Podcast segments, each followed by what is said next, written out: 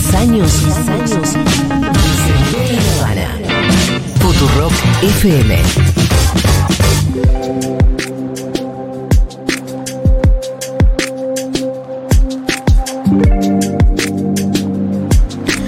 Bueno, Lucas, estamos en comunicación con Leandro Vesco, periodista y autor de una serie de libros eh, Desconocida Buenos Aires se llama. Hola, ¿cómo estás, Leandro? Acá Lucas Fauno y el Pito Salvatierra te saludan. Hola, ¿qué tal? ¿Cómo va? Bueno, un placer hablar con ustedes. Un día muy lindo y viernes ya ideal para pensar un poquito en alguna escapada. Me encanta. Exactamente. Bueno, justamente teniendo en cuenta los libros que, que vi que escribiste, pude hojear algunos, la pregunta que primero se impone es, ¿a qué pueblo nos invitarías a dar una escapadita? Mira, vos sabés que a mí me gusta pensar siempre que eh, los libros que, que escribí tienen que ver mucho con un cambio en, en, la manera de viajar. Lo más importante es el viaje y no a veces llegar a destino. Así que lo, lo, que yo propongo siempre son viajes más relajados, con mucha con mucho sabor, ¿no? Mucha, mucho aroma criollo y nada, disfrutar de un buen plato de comida, una buena picada, un aperitivo. Por eso las pulperías que están cerca acá de la ciudad de Buenos Aires, hay bastantes, hay un, hay un círculo de 100 a 200 kilómetros donde hay muchas pulperías, y en la pulpería, bueno, te encontrás con eso, ¿no? Con ese demostrador que tiene uno o dos siglos, con el pulpero o con una pulpera, y, y nada, está la picada, el aperitivo y la charla. Eh, ahí hay un pueblito donde uno puede hacer base, que, está acá a 100 kilómetros, que es Mercedes, es un pueblo importante, rural, eh, con mucha, muchos bodegones, pero hay una pulpería en especial, que es la pulpería de Cacho, que está al fondo del pueblo, y ahí esa pulpería de 1830 tiene dos o tres particularidades que son muy, muy interesantes, una, una empanada picante que, eh, que, es como un patrimonio bonaerense increíble, y una tabla de picadas con el salame quintero mercedino, con bondiola, claro, con jamón hay un, crudo. Hay buenos salames ahí en la zona, sí, es verdad eso. Qué bien esto. Sí, totalmente. Bueno, para quien recién se conecta, estamos charlando con Leandro Vesco. Leandro Vesco es un periodista que además eh, recorre, comparte pequeños pueblos, pulperías distintos lugares. Todo esto lo, lo has recopilado, Leandro, en, en, tu libro Desconocida Buenos Aires, Pulperías y Bodegones. Y primero me gustaría saber cómo nace esta, eh, no solo esta pasión, sino esta profesionalización de compartir estos pueblos, estos bodegones, estos espacios, ¿no? Bueno, mira, comienza ya hace 20 años, a mí me gusta compartir experiencias, tratar de, de incentivar a la gente, como te decía al principio, sí. de que se proyecten viajes que tengan que ver mucho con el goce, es decir, nada de estar apurado, todo lo contrario, relajado, eh, muy, muy atento a la lectura del camino, tratar de desviarse de, claro. del destino y viste cuando uno ve esos, esos carteles que están al, al, costado de la ruta, bueno, serenarse un poquito y, y, meterse en esos pueblitos. Entonces, bueno, escribí esta serie de cuatro libros que se llama Desconocida Buenos Aires, el último dedicado exclusivamente a las pulperías, pero con la intención de iluminar un poco los caminos de tierra, algunos muy desconocidos de la provincia, en donde de verdad uno puede encontrar desde playas solitarias, donde viven cuatro eh, habitantes, hasta un, un, pueblo donde vive un solo habitante, hasta, hasta montañas, hasta un hospedaje que está a 700 metros, las pulperías centenarias, es decir, la provincia tiene muchos mundos, muchísimos mundos. Uno siempre se, se acostumbra a ver quizás lo más lo más tradicional para, para, para, también para los medios, que es la costa atlántica, digamos, este, estándar, ¿no? Este, claro. La que todos conocemos, pero hay casi 600 kilómetros de costa en Buenos Aires que no, que están casi desconocidas. Vos estás recorriendo siempre eh, lo que es provincia de Buenos Aires, ¿verdad? Eh, mirá, me especializo en todo el país. Esta saga de libros están claro. solo dedicados a la provincia de Buenos Aires, pero ahora estoy escribiendo una nueva saga Vamos. que tiene como, como destinos todo el país, ¿no? con la misma, con la misma lógica, con el mismo criterio. Sí, sí, sí, porque también nuestro país, quienes me siguen por ahí en redes o en mi laburo en La Nación, eh, yo me dedico a viajar este, exclusivamente buscando esos, esos puntitos en el mapa desconocidos donde todavía hay naturaleza virgen, donde hay todavía la posibilidad de ver mucho cielo, estar totalmente alejado del mundo y, y a bajo costo y, y cerca de, de, tu casa o, en, o máximo dos horas de avión. Y si te preguntara a cuál pulpería no te debería dejar de ir, claro. ¿cuál me, cuál me, cuál me dirías? La bueno, que a vos, que la que vos, la tapa o, o algunas, mi, la tapa o algunas. sí.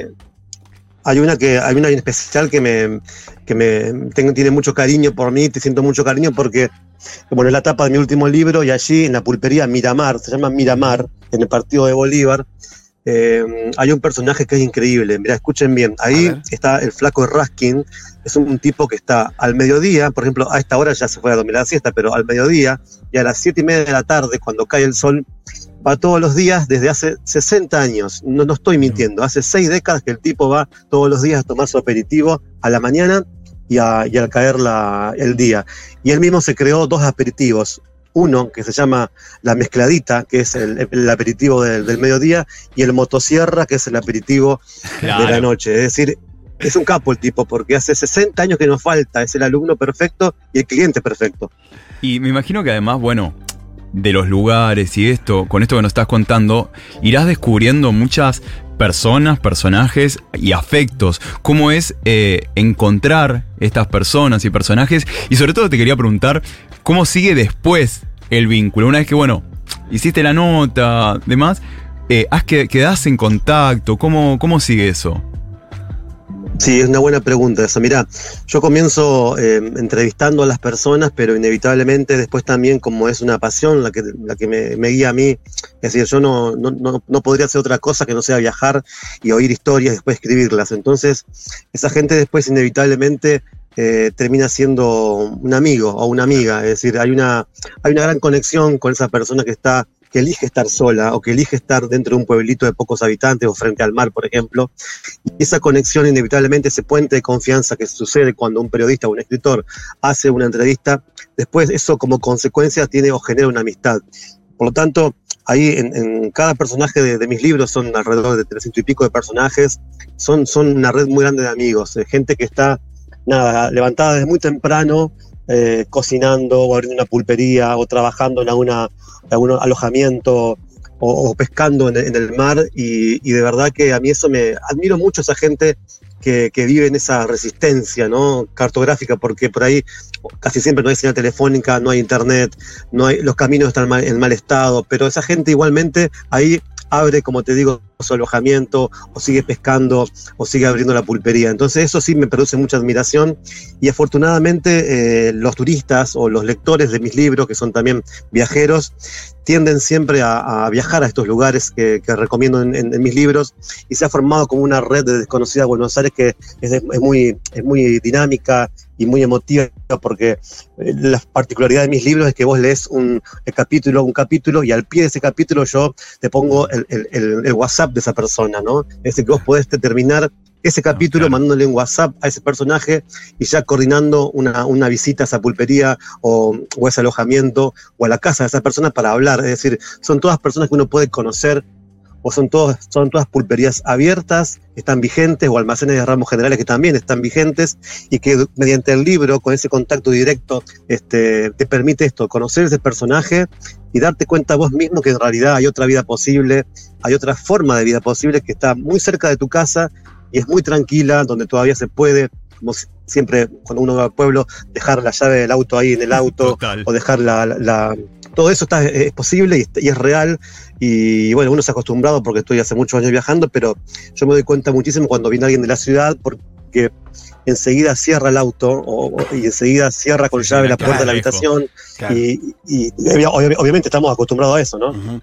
Sí, uno nota cuando ve las, las, bicicletas apoyadas en los cordones totalmente sola por los pueblos, eso, y nota la diferencia. Queremos decirle a la audiencia que vamos a estar sorteando uno de los libros de Leandro, Desconocida Buenos Aires, Pulperías y Bodegones. Para quien quieran adquirir este libro, manden mensajes al 1140 660000 que Milito va a estar organizando el sorteo por ahí. Te hago una pregunta, ¿es verdad que existe un pueblo de 250, eh, 250 habitantes? ¿Cómo es eso? Bueno, sí, y hay, hay muchísimos pueblos de. Hay casi 500 pueblos de menos de 200 habitantes claro. y más de 1000 de menos de 300. Es decir, la particularidad, eh, hay muchos de esos pueblos, eh, son casi la general, generalidad en el mapa de la provincia, pero yo te cuento de, una, de un caso que es un pueblo muy, muy, muy especial donde hay un solo habitante. Es una historia muy particular que está en mi libro Escapadas Soñadas.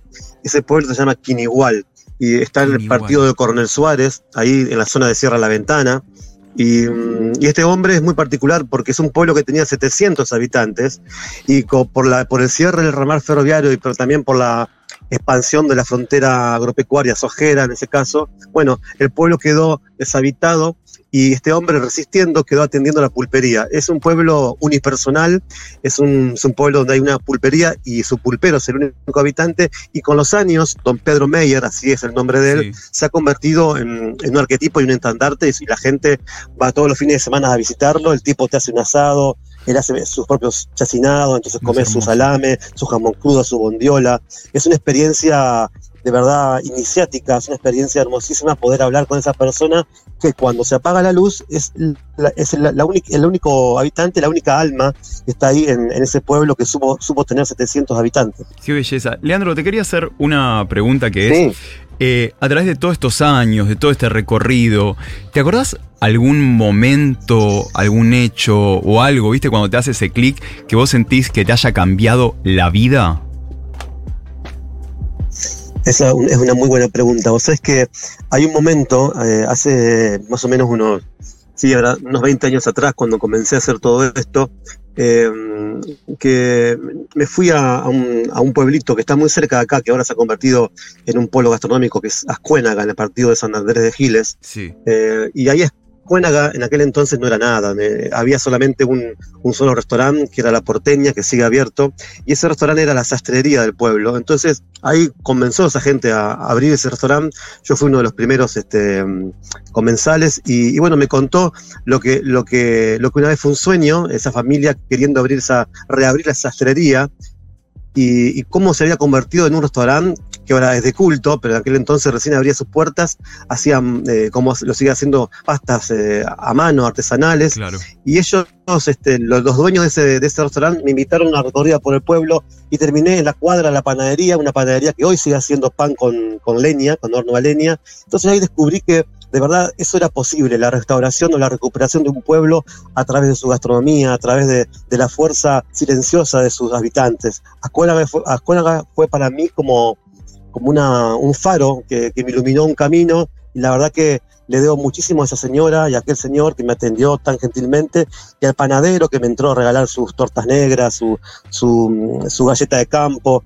Ahí descubrí que era posible entonces eso que te digo de la recuperación y bueno, comencé ese camino y, y la verdad es que después de tantos años, hoy, cuando regreso a ese lugar y veo que Ascuénaga es un, es un lugar ya, como te digo, un polo gastronómico, un polo también de, tranquilidad también lo- los días de semana, los fines de semana se llena, pero uno puede descubrir todavía esa gastronomía hecha con, eh, parece una obviedad, pero de verdad, una gastronomía hecha con mucho amor y con mucho tiempo, o sea, hay paciencia y entonces si hay paciencia, están los platos bien hechos, hay sabores que están cuidados y mm, yo también valoro mucho esto de la gastronomía porque uno cuando va a los pueblos no solo come un plato, ¿no? sino también estás mirando una historia familiar, pero también una historia de una región y de un país.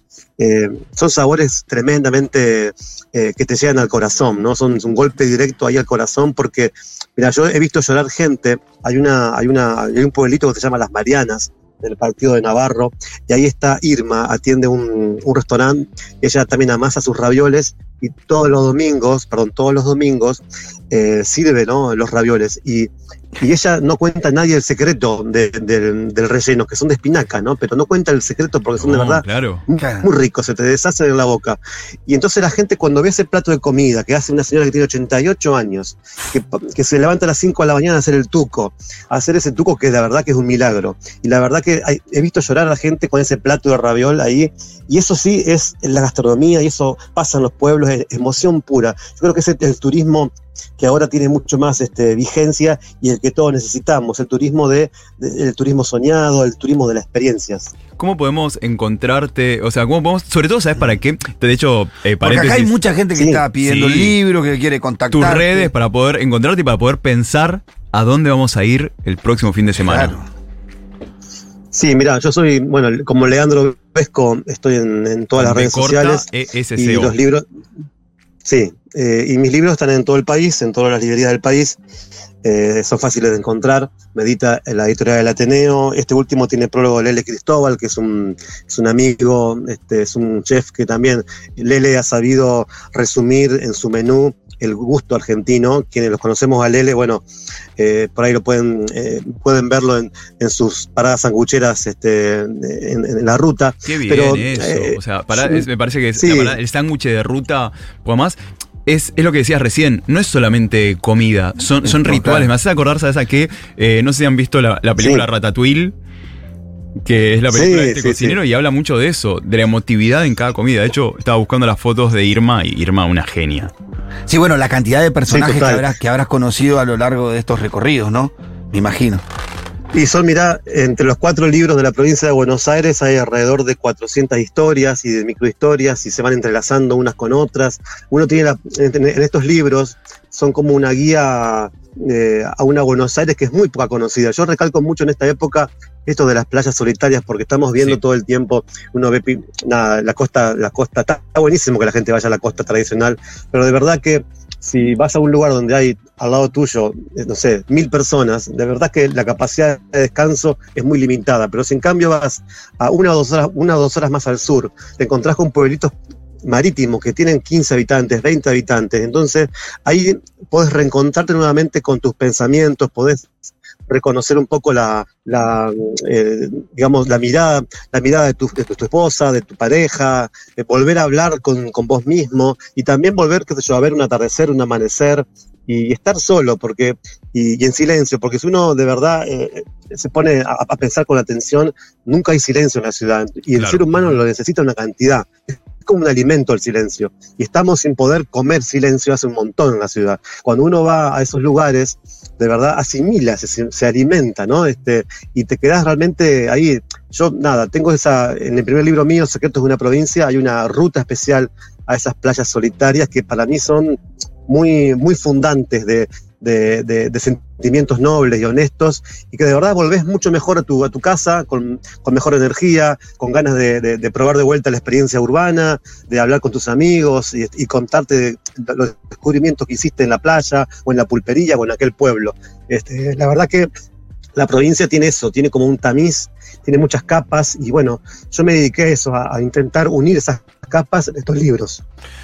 Bueno, Leandro, muchísimas gracias. La verdad que es muy interesante y vamos a seguir acudiendo a vos para saber a dónde nos podemos dar alguna escapadita, qué cosas nos podemos perder de, estas, de esto que nos contás. Muchísimas gracias por haber estado con nosotros. Fue con nosotros Leandro Vesco, periodista y escritor.